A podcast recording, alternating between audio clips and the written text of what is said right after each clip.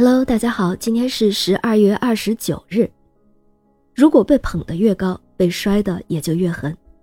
这句话用来描述韩国生物学家黄禹锡的个人经历，就再恰当不过了。今天和大家讲述的故事是一则老新闻。二零零五年十二月二十九日，首尔大学公布对黄禹锡的调查报告。证实他此前撰写的从人体细胞中培育制造干细胞的论文是造假。韩国的民族英雄，被誉为最有可能得诺贝尔奖的科学家，一下子从神坛跌落谷底。生于1953年的黄禹锡，五岁丧父，母亲为了养活六个孩子，放牛养家。黄禹锡在孩提时代帮母亲照顾生病的牛，从而立下了做兽医的志向。并且埋头苦读，誓要将来做个成功人士。当时对他来说，成功就是一切。一九七二年，黄禹锡如愿考入了汉城大学，也就是今天的首尔大学兽医药学院。到一九八二年，他在该院取得了学士、硕士和博士学位。毕业后，他留校任教，在学校的这段时间内，他的研究之路也并不平坦。由于导师在他博士毕业前去世，他被提升的希望就破灭了，他的实验室也被关闭，他因此失去了工作，只好到其他学校去当客座讲师。在这一期间，他没有放弃自己的理想，卖掉了自己唯一的住房，到地方建了一个试验农场，进行有关人工受精培育牛方面的研究。一九八五年。黄禹锡前往日本北海道大学进修，接触到了当时国际科学界克隆领域知名的科学家和一些年轻有为的学者。这些人身上的朝气蓬勃感染了黄禹锡，也使他意识到未来克隆将成为生物技术的主流。这成为黄禹锡科研的转折点，他开始把科研精力和方向放到克隆研究上。一九八七年。黄禹锡进修结束后，回到首尔大学任教授，正式开始了克隆方面的研究。黄禹锡带领他的科研小组，在其后的十几年间创造了多项第一。一九九九年，在世界上首次培育成体细胞克隆牛；二零零二年，克隆出了猪；二零零三年，又首次在世界上培育出抗疯牛病牛。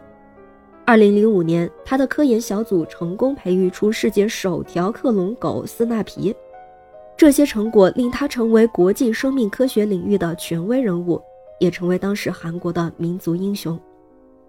连续不断推出世界性的科研成果，黄禹锡被不少韩国民众捧为领导韩国科技未来的重要人物，鲜花、掌声、荣誉不断飞来。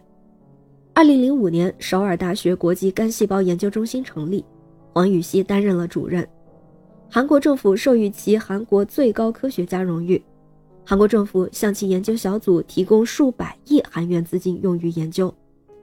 黄禹锡不断出现在国内外各种学术会议和公开场合，成了一位韩国国宝级的人物，甚至享受政府提供的保镖服务。如果黄禹锡能够耐得住外界的吹捧，继续踏踏实实做研究的话，那么事情就会是另一个样子了。二零零五年五月，王禹锡又在科学杂志上发表论文，宣布攻克了利用患者体细胞克隆胚胎干细胞的科学难题，为全世界癌症患者带来了希望。其研究成果轰动了世界，当时韩国人民异常骄傲，希望他有一天能夺得诺贝尔奖。王禹锡曾经说：“我是靠个人奋斗取得成功，这是所有普通韩国人的梦想。”而就在此时，韩国文化广播公司新闻节目《P.D. 手册》报道黄禹锡在研究过程中取用研究人员的卵子的丑闻。随后，他的研究小组成员指出，2005年论文中有造假成分。首尔大学随后的调查证实，黄禹锡发表在科学杂志上的干细胞研究成果均属子虚乌有。黄禹锡学术造假丑闻令科学界震惊，他本人也名誉扫地。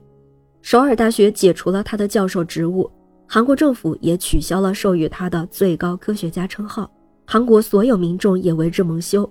一下子，黄禹锡从韩国之光变成了韩国之耻。但唯一让韩国人稍感欣慰的是，调查委员会确认黄禹锡的主要成果之一，全球首支克隆狗斯纳皮并无造假成分。